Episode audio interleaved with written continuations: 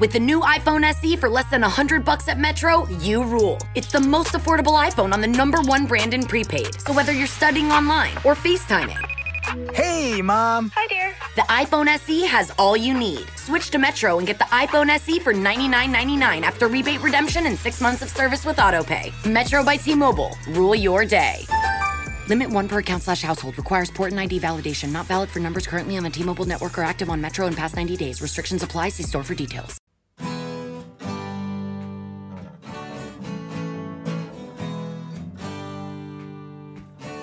Bem-vindo a mais um podcast do Senhor Tanquinho. Eu sou o Guilherme. E eu sou o Rony, e aqui a nossa missão é deixar você no controle do seu corpo.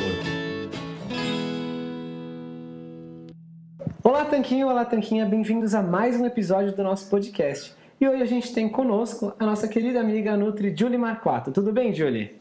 Tudo certo e com vocês?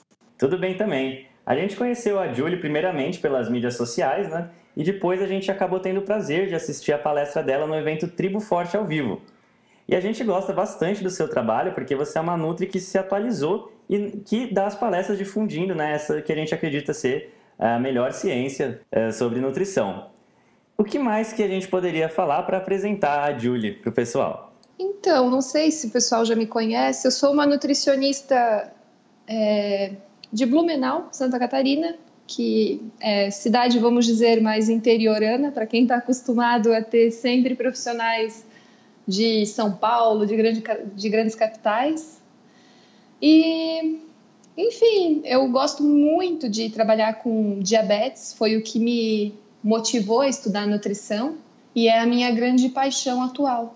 Foi por isso que, inclusive, eu fui atraída para trabalhar com uma alimentação baseada em comida de verdade e reduzida em industrializados, farinhas e açúcares.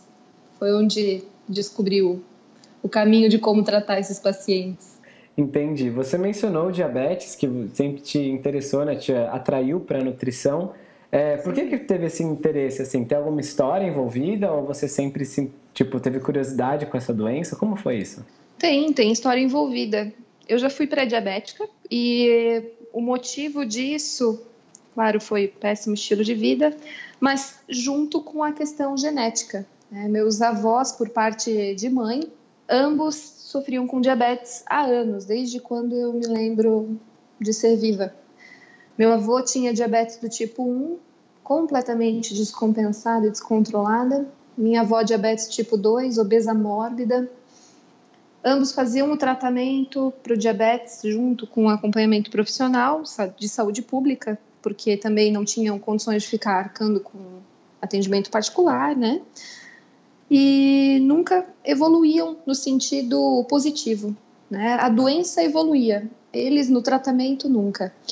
Claro que não eram pacientes muito bem comportados, mas, né? Só que, vamos dizer, não eram ortoréxicos com a, com, com a condição de cuidar da saúde, sabe? Não eram xiitas, mas na constância cuidavam, cuidavam da alimentação, seguiam exatamente o que o médico mandava, só que nunca tinham um controle ou uma melhora, sempre uma piora. Então, tudo que a gente ouve sobre o diabetes, eu vi acontecer com meu avô e com a minha avó. Meu avô primeiro ficou cego, teve problema renal, começou a ter problema de circulação, teve que amputar, e até o momento que ele veio a falecer. E minha avó passou pelo diabetes tipo 2, também começou com os mesmos problemas renais, cardíacos, depressão, e teve câncer, e veio a falecer também. Mas foram eles, na verdade, que me motivaram a estudar nutrição, a entender por que, que eles cuidam da alimentação na maior parte do tempo e não conseguem ter bons resultados. É como se fosse uma sentença, é como se fosse uma doença pior do que um câncer. E na verdade não é porque não precisa ser, só precisa fazer o tratamento adequado, né? Só que não é, não, é, não foi exatamente isso que eu aprendi na faculdade, digamos, o tratamento adequado. É, isso que a gente ia perguntar mesmo. É, como você aprendeu na faculdade, como você acabou de falar, então não foi já essa abordagem mais comida de verdade, low carb. É, e quando foi então esse momento de virada do que você aprendeu para o que você aplica agora, né, de justamente de paleo, low carb? Então, uh, bom, quando a gente começa a trabalhar com, como nutricionista, a gente no consultório aceita tudo que vier, né?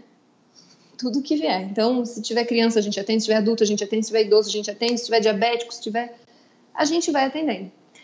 O que eu comecei a perceber foi que o meu público, tanto o público para emagrecimento, como o público que tinha diabetes, como o público que eu ia tratar pressão alta, eu fazia o mesmo tipo de dieta para eles.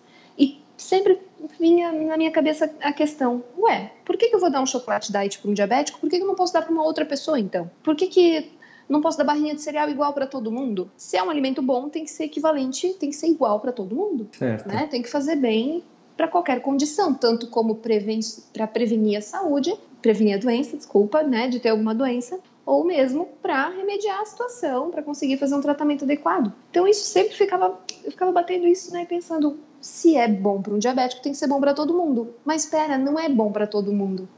Eu já vi que não não está sendo legal, porque as pessoas se tornam diabéticas mesmo comendo isso. Sabe o que é receber no consultório o paciente cuidando da dieta ter se tornado um diabético tipo 2? comendo pão integral, comendo barrinha de cereal mesmo. Então foi um clique assim que começou a me fazer duvidar. E o meu meu start, na verdade, foi um livro que me levou a ter menos medo da gordura dos alimentos até o momento que o meu irmão, que estuda muito nutrição, ele não, não é nutricionista, ele estudou direito, certo? Hum. Nada a ver, mas tem muito interesse por nutrição. Até o momento que ele chegou para o meu pai, que é, é pré-diabético, chegou para ele e disse: Pai, tu precisa parar de comer açúcar, arroz, macarrão, batata para de comer pão, não come mais nada disso e começa a comer mais gordura. E eu peguei e fiquei enlouquecida. Falei, pai, isso é loucura, não faz isso. eu sou nutricionista aqui, pode ficar tranquilo, não faz isso, continua aí com a tua dieta. Pode ficar tranquilo. Aí eu falei, mas espera, ele não tá melhorando também, tá sendo a mesma coisa que os meus avós. Só que eu preciso jogar na cara do meu irmão que ele tá errado. Eu tenho que ganhar essa. E foi aí que eu descobri alguns profissionais americanos, na verdade, e cheguei no Dr. Souto, fui pesquisar. Será que no Brasil tem alguém que fala a mesma coisa que esses caras? Será que tem alguém? Daí eu pesquisei uma alimentação low carb e caí no, no blog do Souto. E foi aí que eu comecei a mudar toda a minha abordagem. Porque eu vi que dava para acreditar, foi o que deu credibilidade. E comecei a ter bons resultados. E qual livro que, que foi aquele que iniciou para você? Eu fiquei curioso agora. Você Precisa Comer Melhor é o nome, tá? Do livro. Como ensinar seu filho na luta contra a obesidade. Foi esse livro eu no, no, que eu vi ele na livraria, eu falei, não é possível. Mas, bom, acreditando que a alimentação começa, né, a criação de bons hábitos começa na infância, eu peguei e comprei. Nem olhei o, o restante, eu simplesmente comprei e comecei a ler. E eu gostei muito. Aí falava sobre é, diabetes, falava sobre obesidade e falava sobre índice glicêmico e carga glicêmica, que a gente sabe que, na verdade, é uma coisa que foi criada, né, foi uma estratégia criada com base na pirâmide alimentar, que considera os carboidratos complexos as melhores fontes. Uhum. Só que ali ele traz com uma certa redução do medo da gordura. Então, foi muito legal. Não ficou na abordagem básica do índice glicêmico e carga glicêmica, que na verdade é praticamente inútil, né? É. Um monte de açúcar, só que vai, ser, vai levar menos é, a glicemia. É, é, grandes coisas a velocidade. é verdade. O que importa realmente é a qualidade do que tu tá comendo. Com certeza. Pesquisando índice. Mas bom, foi esse livro o meu start, não tem nada a ver com o nosso mundo, digamos, né? A gente não, não ouve falar dele, mas foi ele que me, me levou a ter certos questionamentos. E qual que seria assim a maior dúvida que você recebe no pode ser nos seus atendimentos ou nas mídias sociais? É, eu acho que quando você recebe um paciente que às vezes ele está diabético ou pré-diabético e você começa a explicar o seu modo de, de atender e de tratar, quais são as dúvidas, os questionamentos mais comuns que surgem? Uh, sabe quando você, não sei vocês, vocês lembram quando vocês começaram a a ler um pouco mais sobre o assunto alimentação reduzida em carboidratos uhum. ou perder medo das gorduras e colesterol. Uhum. Sabe aquelas dúvidas que vêm todas na nossa cabeça, assim, tipo, quantos ovos eu posso por dia? Uhum. Ou, meu Deus, pão, mas o que, que eu vou comer agora? O que? Cozinhar com banha de porco? É, é assim, quando se trata desse perfil de paciente, de, é, normalmente eles vão ter as dúvidas mais básicas, porque realmente a alimentação ela vem sendo rica em carboidratos complexos, alimentos integrais, que é o que eh, aprendem com o médico que faz um, o tratamento que foi ensinado, né? Uhum. E com o médico ou com o endocrinologista, ou até mesmo com os nutricionistas. Agora, quando se trata de um público que quer emagrecer, quer reduzir bastante gordura corporal, quer secar, aí as dúvidas já são mais voltadas ao como que eu vou sustentar essa alimentação, ou é a questão da dificuldade de lidar com as restrições mesmo, né? Alcançar um objetivo, se restringir, não saber aonde tem que restringir, como vai restringir, como que isso pode funcionar no contexto diário, enfim. São dois públicos bem diferentes. Um já vem informado sobre o assunto. Um não vai ser grande novidade, mas eu vou ter que tratar trabalhar com essa pessoa toda a questão comportamental. É muito mais mente, corpo, alimentação intuitiva, sabe? Uhum é, fazer a pessoa aprender a gostar de comer mesmo, se apaixonar pela jornada e pelo processo. Agora, quando se trata de um diabético, é bem diferente. É, é bem diferente, é do início.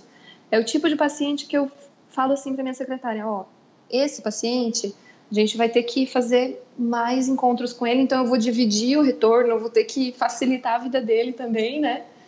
Para poder conseguir passar toda a informação e conteúdo devagar, para a gente conseguir mudar para que ele possa colher bons, bons frutos disso. Porque se a pessoa chega tendo aquela alimentação básica e eu mudo tudo, normalmente desiste, normalmente não é assim tão, tão simples de lidar. Não consegue ter uma adesão, né? Uma mudança muito radical.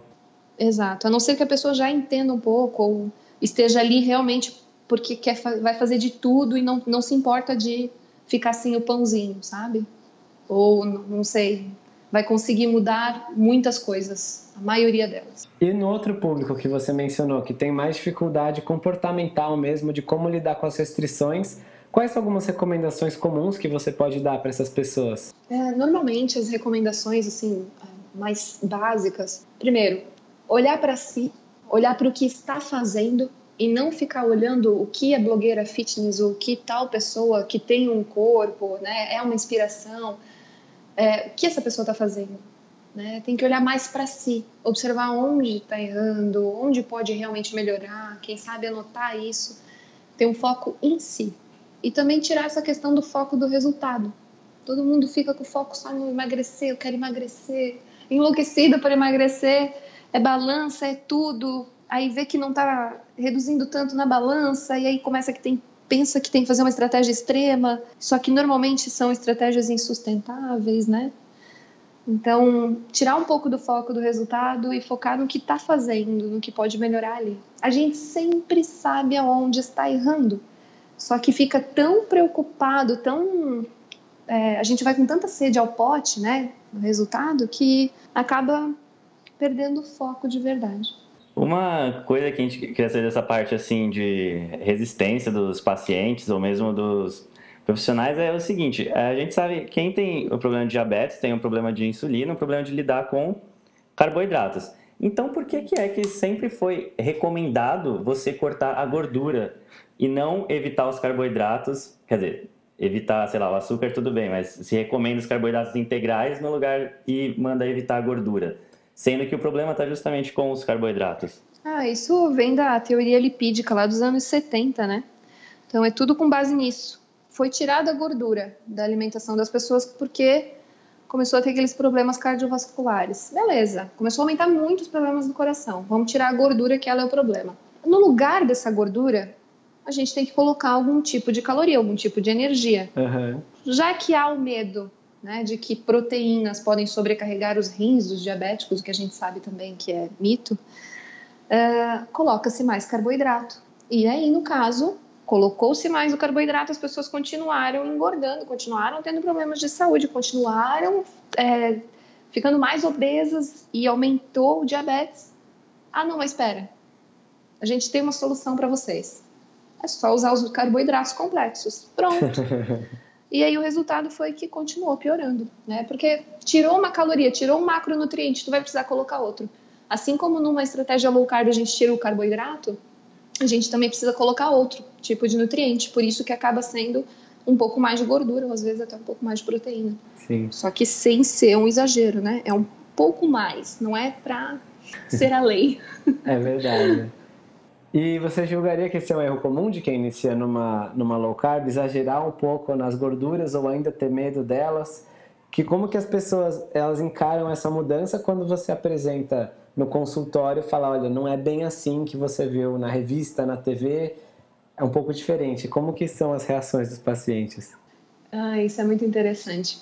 É, eu poderia dividir assim os pacientes em dois públicos. Tem o público que já faz dieta, já sabe, cuida da, da, alimentação há anos da vida, e tem aquele público que nunca fez dieta, mas de repente resolve fazer uma, encontra low carb, vê que pode comer bacon, pode comer ovo e, bom, se atraca na gordura. Aquele paciente que veio da dieta que, ah, dieta de baixa gordura, conta caloria, enfim, já é mais cuidadoso. Esse paciente normalmente não se atraca na gordura esse paciente ele, ele chega para mim falando: Ah, eu tô comendo, tô perdendo mesmo medo da gordura presente naturalmente nos alimentos. E eu vejo que a pessoa não exagera. Então é bem interessante. O perfil do paciente comportado, digamos, é aquele que não vai botar gordura em tudo. Aquele que nunca fez dieta, ele vai botar manteiga, vai usar o bacon, vai botar queijo e vai comer picanha com abacate, porque tem que ter gordura. Mais gordura no café, tem que ter gordura o tempo todo. né? Então, assim, é bem interessante, bem interessante. De acordo com cada perfil. Então não dá para dizer que é algo normal, né? Vai depender muito do ponto inicial de cada pessoa. Sim, sim. E claro que com o tempo você vai ajustando também, ensinando a coibir sim. os exageros, né? Tanto é que esse paciente que nunca fez dieta, quando, quando eu falo, olha, você está botando gordura assim, você, se você come a gordurinha ali da picanha, você está botando muito mais gordura do outro lado, você usa muita gordura para cozinhar. Quando eu explico como deve ser, eles falam: ah, é, então não precisa botar tanta gordura. Ah, eu estava achando que era para botar bacon em tudo. Eu tava pensando que era para usar muita manteiga em tudo, queijo. Porque eu tenho medo de passar fome. As pessoas têm medo de passar fome. Né? Porque, ah, não vai mais poder comer de três em três horas. A questão não é que não vai poder. Você vai respeitar a sua fome, não precisa ter medo da fome. A hora que ela vier, você pode ficar tranquilo que vai ter uma sensação de saciedade, uma sensação de fome bem diferente. É incrível como a fome não vem da mesma forma aguda do que quando você come alimentos ricos em carboidratos complexos. Ela não vem daquela uma vez a cada pouco tempo, né? A cada poucas é, horas. E não vem forte a ponto de te deixar estressada. Sim. Então não é uma coisa que é pico, o que a gente chama de montanha russa ali da, da insulina e da glicose. Não tem pico e queda, então você não é, não é tão brusco assim. Então, com certeza você chega no momento da fome muito mais tranquilo. E é engraçado isso, porque quando a pessoa ela vem de uma alimentação tradicional, de comer a cada três horas, ela só de pensar, de falar em uma palavra como jejum intermitente, ela já fica assustada. Imagina, nossa, mas como é que alguém fica 12, 14, 16 horas sem comer? Uhum, com certeza. Primeiro, porque é uma privação, parece que é uma obrigação de se privar, né? Porque vai ficar sem nutrientes. Por quê? Porque aprendeu que precisa comer de três em três horas para fazer a composição de nutrientes do dia. né? Sim. Segundo, porque a pessoa passa fome o dia inteiro. Como é que ela vai conseguir ficar tanto tempo? Ela mal consegue ficar duas horas. Ela faz a primeira refeição já pensando na segunda e na terceira. Quando eu fazia essa dieta, eu começava o dia pensando no meu jantar. eu já começava o dia pensando, não, vou comer isso de, de manhã, isso no lanche, isso à tarde. Ai, meu jantar vai ser isso, pronto. E toda refeição que eu fazia, eu já pensava na próxima. Ai, depois da tarde tem uma barrinha de cereal. Hum, delícia. Aí tu fica só pensando naquela barrinha de cereal, que daí tem um chocolate em volta e é de coco, e daí você fala, como é que isso pode ser saudável?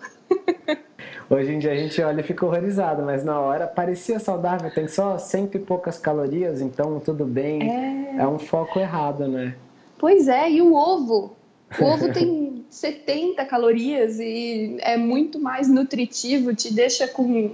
fica muito mais satisfeito por muito mais tempo. Tem. Nossa, né? Assim, é um alimento incrível.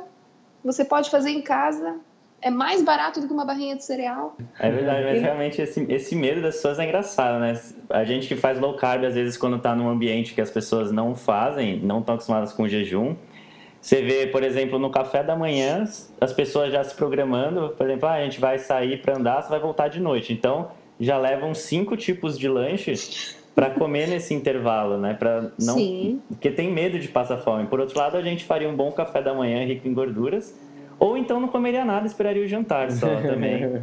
É, exatamente. Isso é, inclusive, uma, o que você acabou de pontuar. É muito comum para o pessoal que vai viajar. A pessoa chega no consultório e fala: Ai, Julie, então, vou viajar, vai dar ruim. Eu falo: Por que, que vai dar ruim? Se prepara, faça um bom café da manhã, ou se não, come na hora do jantar, faça uma boa refeição. Não precisa ficar se estressando antecipadamente. Não fica sofrendo, não. Não precisa. É que a coisa realmente muda na nossa cabeça, a alimentação realmente muda na nossa cabeça quando, quando ela deixa de ser o centro da nossa vida, né? Sim. Então, a pessoa vai viajar, por que, que ela está se estressando com o que ela vai comer? Ela vai viajar, ela vai comer coisas maravilhosas que não vão, que não estão no hábito dela. Sim. E eu não falo que precisa ser coisa, é, vamos lá, não precisa ser industrializado, não precisa ser açúcar e farinha. Sim. Não quer dizer que não possa também, claro, aproveita a culinária local, mas não precisa se preocupar. Você vai aproveitar a viagem, você não está ali só para comer.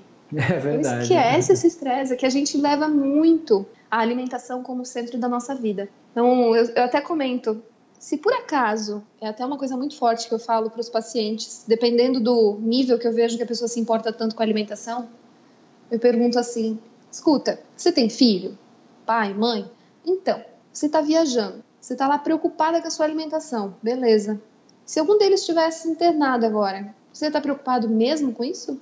Caramba. Então eu sempre faço esse tipo de pergunta pra pessoa ficar, tipo, impactada, porque a pessoa vai olhar, não, claro que não, ia estar preocupado, com... sabe? Não, você ia aproveitar a viagem, você ia esquecer, o que, que você ia fazer? Então, pare e pensa, a alimentação não é o centro da sua vida.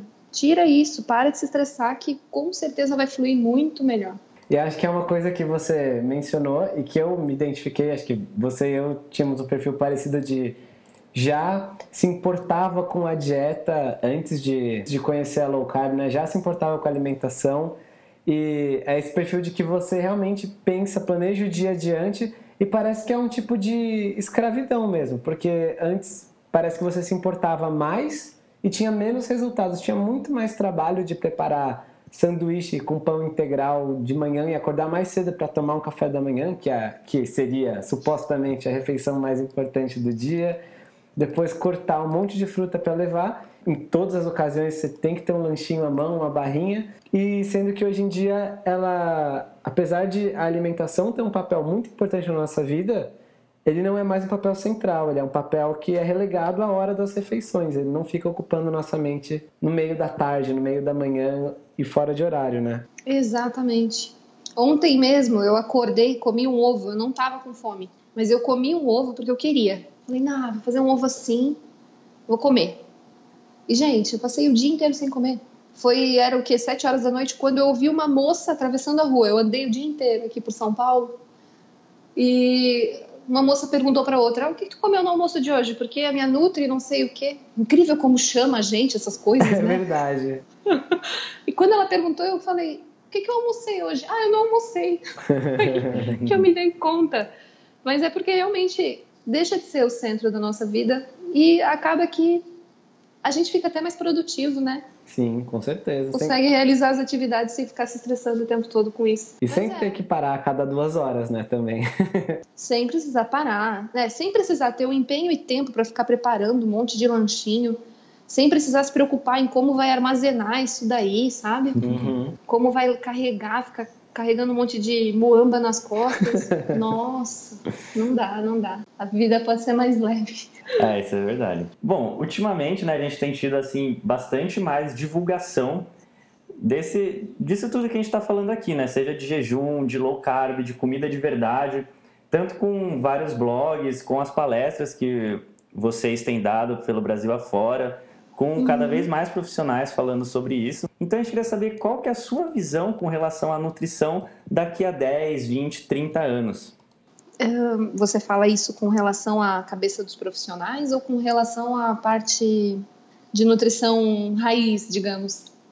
Ah, acho que com relação aos dois, se você vê os profissionais cada vez mais gente falando sobre isso, ou se a gente só tá achando que isso tá cada vez mais forte porque a gente tá nesse meio. Olha, eu, eu acredito que realmente está cada vez mais forte, certo? Se a gente for olhar o guia, é, o guia alimentar para a população brasileira, uhum. a gente consegue ver que ele, ele engloba muito do que a gente fala, muito. Reduzir açúcares, alimentos industrializados e processados, consumir o mais natural possível, procurar é, comprar os alimentos na feira, no açougue, é, retornar às origens, comer comida de verdade. Então, uhum. o próprio guia da alimentação da população brasileira já fala isso. E eu acho muito bacana esse guia, até quem não tem acesso, ele é, ele é gratuito, encontra no site do Ministério da Saúde. A gente vai deixar Ou só pesquisar aqui. no Google. Uhum. Tá? Eu posso passar para vocês depois. É, o guia já fala sobre isso. Só que, claro, existe muita confusão, né? Quando se trata de saúde, independente da área, sempre há muita confusão por conta do, do tipo de embasamento científico, porque a maioria dos próprios profissionais de saúde não sabe o que é evidência científica boa de verdade. É, não trabalha com uma medicina baseada realmente em evidências. Mas eu acredito que dentro de uns 10 anos, muita coisa pode mudar com relação aos profissionais. Eu não sei se isso vai conseguir frear a epidemia de obesidade, diabetes e de esteatose hepática, né, que é a gordura esteatose hepática não alcoólica, uhum. isso, que é a gordura no fígado, é a nova, doen a nova doença. Nova mesmo. que é para estourar em 2050 como a mais epidêmica, a maior Caramba. de todas. Então, assim, eu não sei, na verdade, mas eu acredito que os profissionais já vão estar bem mais à frente com relação a isso. Não é possível, né, gente? A gente entra na faculdade para aprender que tem que comer processado. Como assim? A gente precisa depender da indústria para fazer comida boa para gente. A natureza quer ferrar com a gente. Que natureza malvada. A gente não comia comida boa nos últimos, antes dos últimos 100 anos, né? Parece que é essa mentalidade que Exato. que surgia, que sem um açúcar refinado, sem tirar a gordura de tudo artificialmente, sem comer whey protein, a gente não conseguia ter uma alimentação saudável com o que a natureza fornece. Exatamente.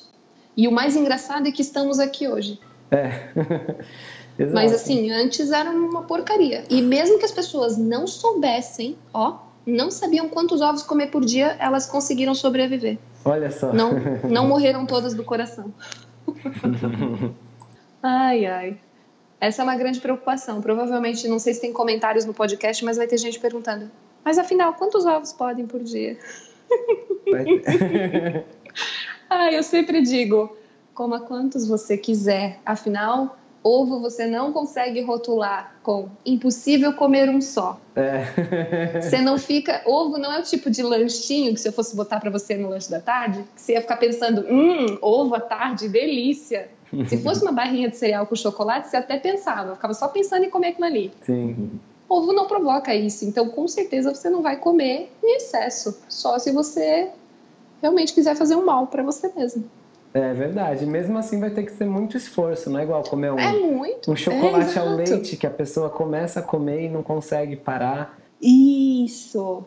Exato. Come até passar mal. Ovo tu não consegue comer até passar mal. Tu fica estufado, fica cheio e aquilo ali é a sua cota, não vai fazer mal.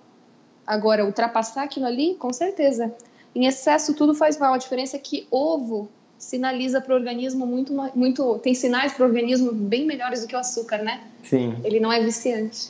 Exato. Perfeito. É muito legal a gente lembrar disso, dessa sinalização que a gente tem com esses alimentos ricos em proteínas, gorduras boas, fibras, são vários sinais que a gente tem para parar de comer. E quando a gente está comendo um doce industrializado, esses sinais simplesmente estão ausentes ou praticamente ausentes. Exato, exatamente. E quando você muda o alimento também, né? Vai ali, tira a gema do ovo, vai comer só a clara. Ok, tem proteína, mas não tem gordura. Se aquela gordura tá ali, é porque ela tem uma função, função de absorver os nutrientes essenciais daquele alimento não faz sentido ficar tirando. Foi, quem ensinou isso pra gente foi a indústria da saúde, né? A indústria da doença e da saúde, que tem bastante interesse no nosso bolso. Afinal, se a gente não depender deles para comer, eles estão ferrados. É verdade. E, a, e mesmo a indústria, nesse sentido que você falou de esteatose, diabetes, são várias doenças que as pessoas controlam com medicamentos, mas elas não param de usar o medicamento se elas não mudarem o estilo de vida. Então é uma mina de ouro, porque você adquirir um cliente que vai comprar seu medicamento por meses, anos a fio. Perfeito, perfeita colocação. Para que, que você vai mudar a forma da pessoa se alimentar se você pode ter ela como cliente sua vida inteira? Não é? O que todo, o que, que a indústria realmente gosta é disso, cliente, cliente vitalício. É. Até a morte. Até que a morte nos separe. Mas é porque realmente, se você vai lá e convence a pessoa que você tem a solução mágica para ela e ela não precisa mudar nada da vida dela, perfeito. É uma questão de escolha, né? Você pode tomar a pílula ou mudar seus hábitos. Uhum. O mais fácil é tomar a pílula. Mudar os hábitos, se o seu médico lhe oferecer, o que é muito difícil, é um esforço maior. Só que com certeza vai te trazer mais anos de vida, menos consequência, porque todo medicamento traz uma outra consequência, algum outro dano no corpo, né, no organismo. E você acaba se livrando de, vamos dizer, da própria consequência da doença, de tudo. Então, não é interessante para a indústria farmacêutica e nem para a alimentícia. Só é interessante para o paciente, no caso. É, é. E olhe lá, que ainda é bem desconfortável mudar, né? Exato. É, é interessante nesse ponto, né? Porque, ah, é desconfortável mudar. Mas a pessoa vai ter muito mais desconforto em ter que ficar acompanhando com o médico, em ter que ficar mudando dose de medicamento, fazer exame o tempo todo. Ah, daí aparece uma doença nova, vai ter que lidar com aquela doença também. Então a pessoa acaba economizando, vamos dizer, a questão da mudança, mas acaba desperdiçando muito mais tempo que ela tem ali com com doença. Não adianta. Não adianta. Com certeza. Então, se ela não se dedicar para a saúde dela agora, ela vai ter que ficar lidando com os problemas com a doença mais tarde. Eu acho que essa é uma mensagem bem legal. A gente já poderia até encerrar o podcast com essa mensagem que foi bem bacana, pessoal. Mas a gente queria saber se você tem alguma outra mensagem que você queria deixar para os nossos ouvintes antes da gente finalizar o episódio de hoje, Julia. Olha, uh, tenho, tenho uma frase sim. Quando a gente quer mudar de hábito, é muito difícil porque a gente pensa assim: nossa, eu tenho que mudar tudo e eu tenho que fazer tudo de uma vez só. A gente tem que ter na cabeça que qualquer mudança em direção àquilo já vai fazer a diferença. Então, muitas vezes você não precisa dar os 10 primeiros passos. Dê o primeiro, dê o segundo, um de cada vez, até que você chegue lá. Perfeito a gente nunca vai fazer e não precisa ser perfeito para colher bons resultados.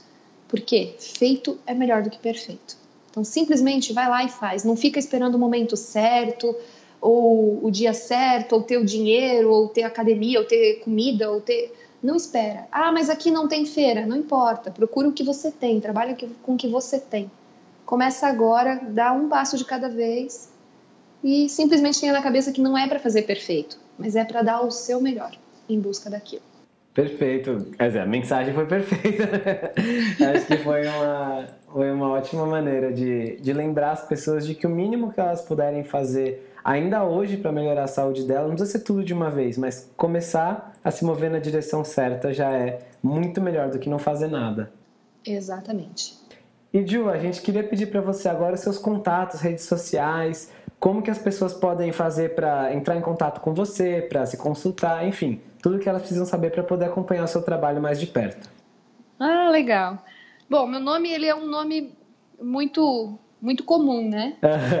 então fica difícil de as pessoas me achar. Na verdade, acho que fica fácil. Pelo meu nome encontra ali no próprio Google todas as minhas redes, mas é, Julie Marquato no Facebook, Julie Marquato no YouTube, no Instagram é apenas Julie, no Twitter é apenas Julie. Eu tenho até Tumblr, é Julie também. E o meu contato de e-mail, não sei se vale passar o contato vale, de e-mail. Vale. É contato@julie.com.br e tem o meu site também, www.julie.com.br, que lá inclusive eu tenho um vídeo com algumas dicas também. Ah, legal. As 21 dicas da Nutri. que bacana, a gente vai deixar tudo linkado no post desse episódio também. Beleza, beleza.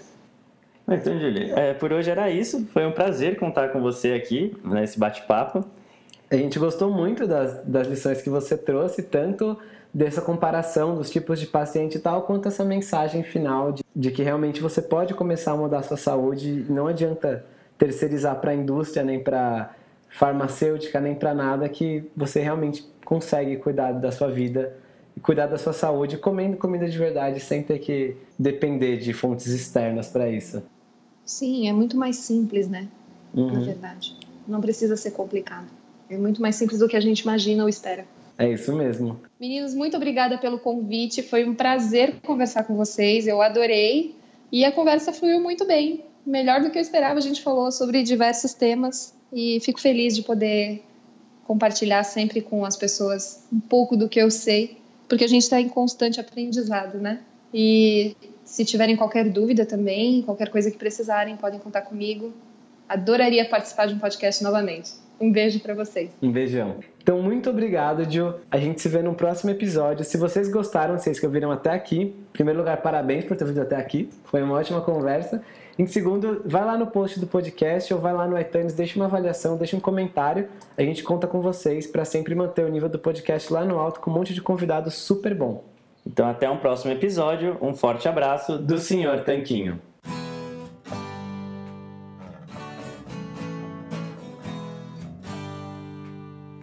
Você acabou de ouvir mais um episódio do podcast do Senhor Tanquinho. Não deixe de se inscrever para não perder nenhum episódio com os maiores especialistas para a sua saúde. We begin today's meditation with a few sipping exercises to remind us a little treat can go a long way. So pick up your McCafe iced coffees, close your eyes, and deep sip in. And deep satisfaction out. Ah.